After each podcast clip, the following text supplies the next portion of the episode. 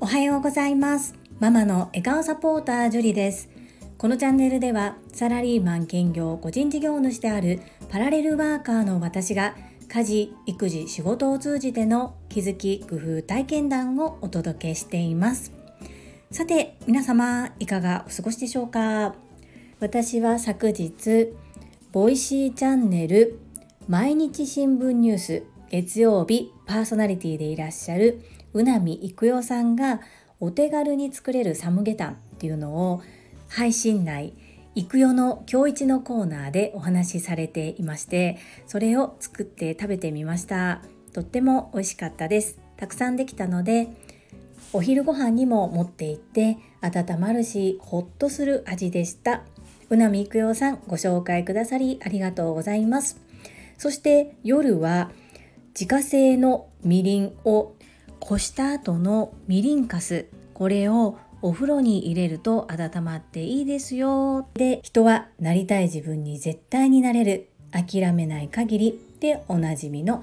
生体波動鑑定士泉さんから教えていただきましたのでこちらもやってみました。香りが子供がちょっと嫌がるかなと思いまして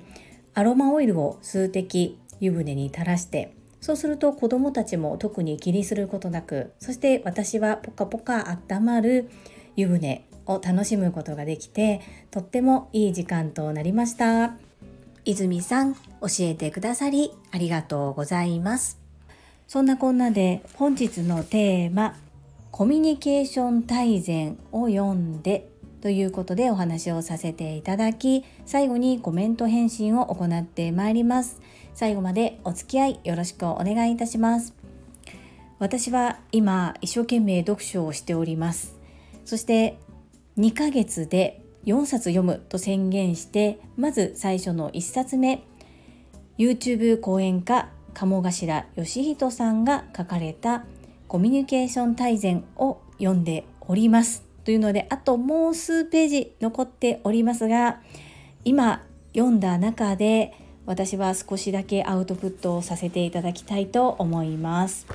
特に今私は2週間に1度ほどオンラインで学んでおりますということでこの中でご紹介したいところはたくさんあるんですけれども今回お話しさせていただくのは映像あり×リアルタイムのオンラインの会議で押さえておくべき3つのポイントについてお話をさせていただきます。まず1つ目は準備。そして2つ目は聞く姿勢。そして3つ目は話の流れということでお話をされています。1つ目の準備というのは入室は5分前までに済ませておこうということ。そして名前は読みやすい表記に変える。音声のチェックも自分で事前に忘れずに行いましょう。さらにオンライン会議は原則顔出し。その理由として人間関係のトラブルの主な原因は情報不足でありきちんと顔を見せて自分の情報を相手に少しでも多く渡すということが大切。というふうに書かれています。そして2つ目のポイント聞く姿勢。こちらは笑顔で大きくうなずきながら時には手も使いましょうということです。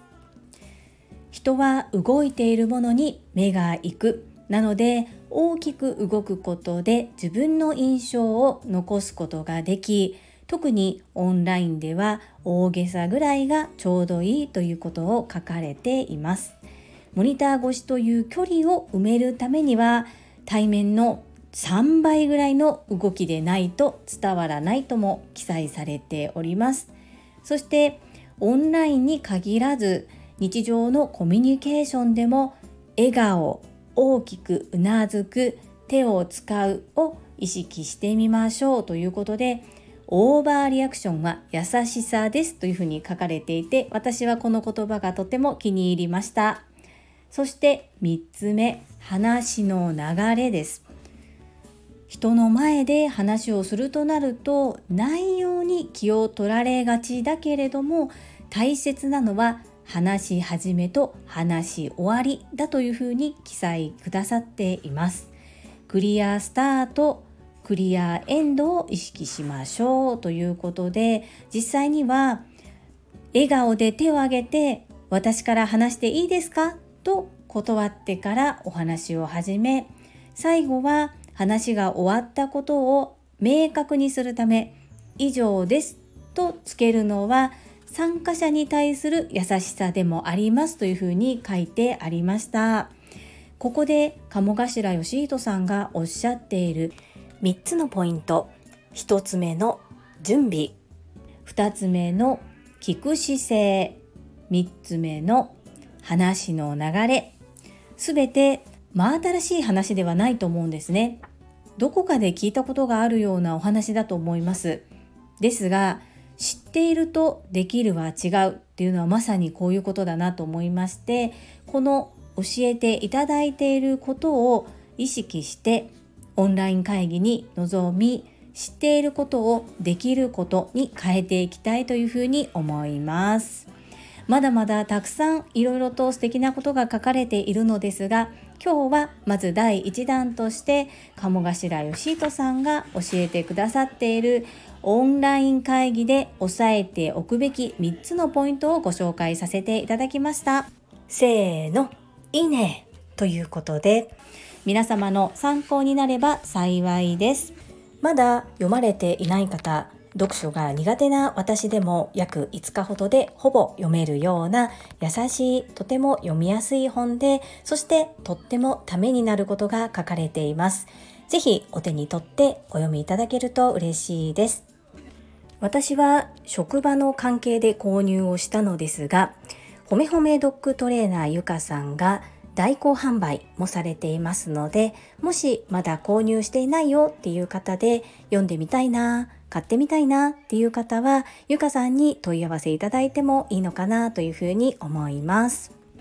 最後までお付き合いくださりありがとうございます。それでは本日もいただいたコメントを読ませていただきます。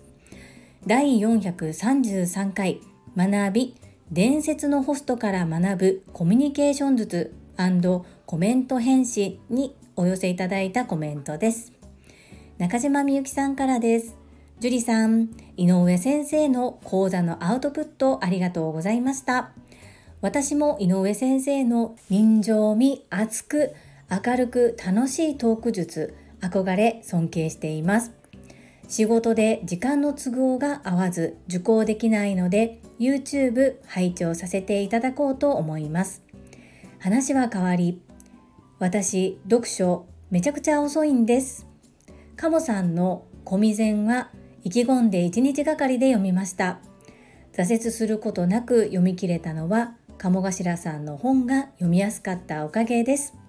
中島みゆきさんコメントありがとうございます。本当にもう講座を受けるだけでおしゃべりを聞いているだけで井上先生がモテたんだろうなっていうことを分かることができますよね。YouTube でもとっても素敵な情報を配信されているので私もまた覗きに行ってみたいと思います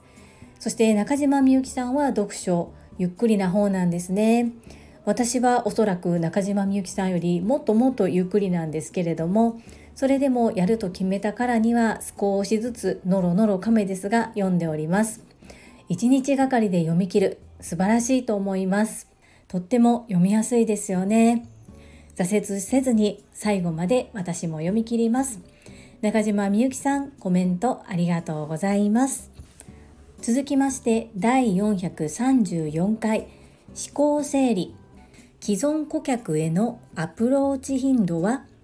コメント返信にお寄せいただいたコメントです。越後屋さんからです。ジュリストナンバー14番の越後屋です。いつかスタンド FM のマドンナがボイシーのパーソナリティへという本を Kindle 読み上げ版限定もしくはカモブックスで出しましょう。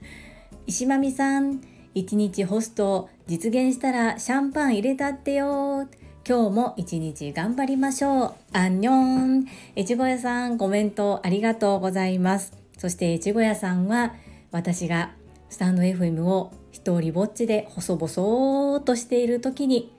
ポロンと一見あコメントいただけたと思ったら越後屋さんなんてことは何回もありました。いつもいつも応援くださり陰ながら見守っていただけていること本当に感謝しております。ありがとうございます。そしてこの何ですかこの本のタイトルは。笑っちゃいました。なかなかそびえ立つ壁は高いのですが越えられない壁はないということで私は私らしくコツコツ前進していきます。素敵なご提案ありがとうございます。石間美さんのご提案さすがだなと思いながら読ませていただきました。楽しいですね。はい今日も一日頑張りましょう。アンニョン。続きまして英語学習者と世界をつなぐキューピット英会話講師高橋明さんからです樹里さんおはようございます部活の費用について言いづらい情報を教えてくださりありがとうございます。それは旦那さんが気持ちを抑えられないのもわかります。しかしそれは学校側の料金設定に問題があると思います。私立に行かれていると伺ったように記憶しているので公立よりも費用負担できるご家庭が多いのかななんて推測しますが筋トレのトレーナーさんや旦那に中学生の部活サッカー野球にユニフォームなどにお金がかかったという話を聞き中高と帰宅部だった私は驚いています。佐賀のガバイばあちゃんのようにフグには走っときという母になるかもしれません。高橋明さんコメントありがとうございます。流星が未経験だったということが大きいですね。未経験じゃない子ばかりだったのでそうすると普段の練習用のユニフォームっていうのはすでに持ってるんですね。真っ白なんですよ。上から下まで全部白。ですが小学校の時からやってる子っていうのはその時のものが使えるのであえて買う必要はなかったんですけど流星の場合は初めて本当に未経験の初めてだったので1から10まで全部揃えなくてはならない。プラス試合の時に使うものとかそういったものも全部用意しないといけなかったのでなので多分かかったんですかね。そして私も主人もその野球やったことがなかったのでそれと私たち両親が相場を知らないのでおそらくそのぼったくられてるとかそういうことはないと思うんですけれどもとにかくまあ費用かかりましたね。さあでもフグくんがどんなことに興味を持ってくれるのかとっても楽しみですよね。また興味を持ったことを教えていただけると嬉しいです。高橋明さん、いつもコメントありがとうございます。続きまして中島みゆきさんからです。樹里さん、今日も学びの配信をありがとうございます。既存顧客様へのアプローチは課題ですよね。私にとっても切実な課題です。頻度が多いとしつこく思われるし、なしはある意味失礼に感じるし、私の場合は内容を相手へのプラスになるようなメッセージを選んで送信するようにし頻度はお相手とのお付き合いの度合いを考えています。そして短めの配信にしています。これが良いのか違うのかはてなです。中島みゆきさんコメントありがとうございます。今回の中島みゆきさんからいただいたコメントで私はちょっとヒントをいただけたような感じでとても嬉しいです。そして実際に営業をお仕事とされているということで説得力のあるお話だなと思って読ませていただきました。そうですよね。私もここの部分を取り入れてみたいと思います。相手へのプラスになるようなメッセージを選んで短めに配信。ちょっとやってみます。中島みゆきさん実践行動そして検証ですね。素敵なアドバイス。そして情報の共有ありがとうございます。続きまして福田秀夫さんからです。会員番号17福田秀夫です。既存客へのアプローチは多すぎても少なすぎてもいけないので難しいですよね。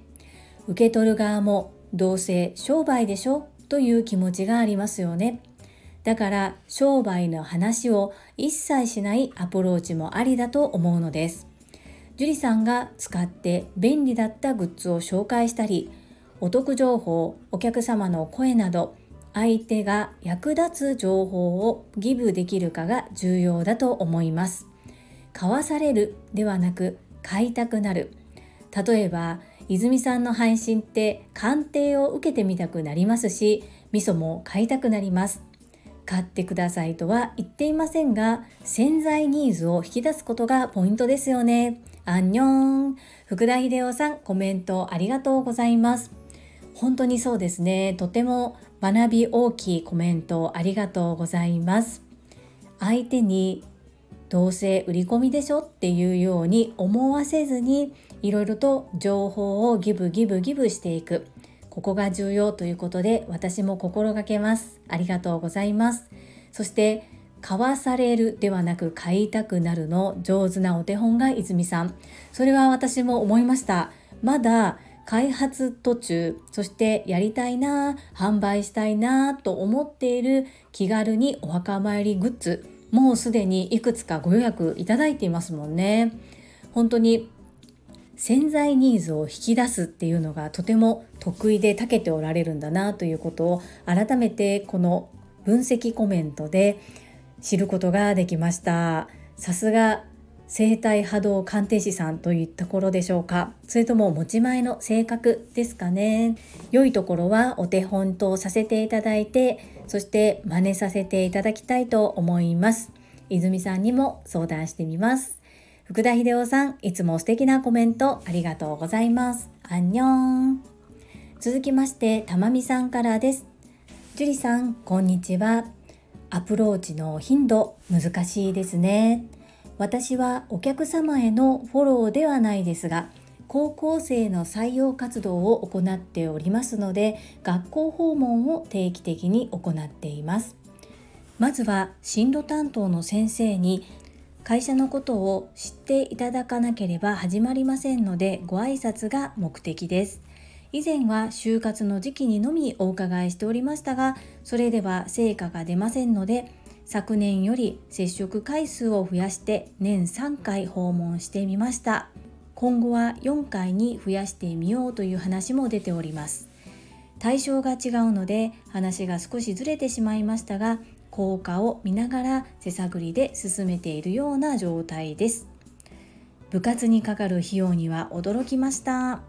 娘は美術部でしたので道具は美術の授業で揃えておりますし特段必要はありませんでした。中学の部活にしては高すぎる気がしますが流星くんの学校は野球の強豪校なのでしょうか。学校の部活は教育の一環ではないかと思うので負担になるほどの価格設定はどうなのかなと思いました。辞めたいけれども辞めれない。実はそのように感じている生徒さんは多いのかもしれませんね。たまみさんコメントありがとうございます。そうなんですね。たまみさんは学校訪問を定期的にされているんですね。この訪問した時っていうのはパンフレットか何かをお渡しされるのでしょうか？何かね10分でもプレゼンできたりしたらいいのになというふうにふと思いました。こう直接お会いしてお話しするだけではなくなんかこうね説明して会社のことを知っていただける機会が先生にも生徒にもあったらもっといいのになというふうに思いましたが確か先日オンラインでも説明会を開かれていたようにおっしゃっていたのでまあ、直接会う場合はなかなか難しいのかなと思いながらコメントを読ませていただきました。そうなんですね。手探りで進めているような状態ということですね。本当にこういったものって何が正解っていうのはないと思うのでなかなか難しいと思いますがたまみさんうまくいくことを祈っております。そして部活は本当にどんな部活に入るかっていうことで道具だったり必要なものなど全然変わってきますよね。流星が通う中学校は中高一貫教育の学校なんですけれども野球は強い学校です。なので入るって決めた時に家族全員えーってなったんですね。祖父母も含めて。本当に大丈夫なの？ただ、まあ、中学は軟式ということと学校の方針としては本人がやりたければうまい下手関係なく受け入れますという姿勢だったのでやりたいという気持ちを尊重してさせてみました。でも、まあ、やったからこそ気づけたっていう部分があるので、まあ、やらせてみてよかったなとは思っています。顧問の先生に辞めたいということを自分で言いに行ってでその次の日に退部届をいただいて帰ってきて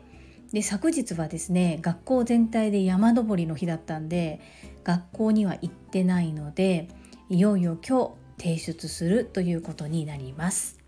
これからもいろいろあると思うんですけれどもしっかり話し合いをして本当に自分はどうしたいのかっていうところをちゃんと聞き出せるようにそういう環境と親子関係を気づいていけたらなというふうに思っております。たまみさん、いつも素敵なコメントありがとうございます。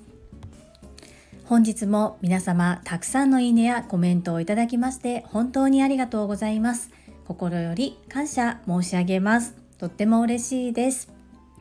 最後に一つお知らせをさせてください。タレントのエンタメ忍者みやゆうさんの公式 YouTube チャンネルにて私の主催するお料理教室ジェリービーンズキッチンのオンラインレッスンの模様が公開されております。動画は約10分程度で事業紹介、自己紹介もご覧いただける内容となっております。概要欄にリンクを貼らせていただきますので、ぜひご覧くださいませ。それではまた明日お会いしましょう。素敵な一日をお過ごしください。ママの笑顔サポータージュリでした。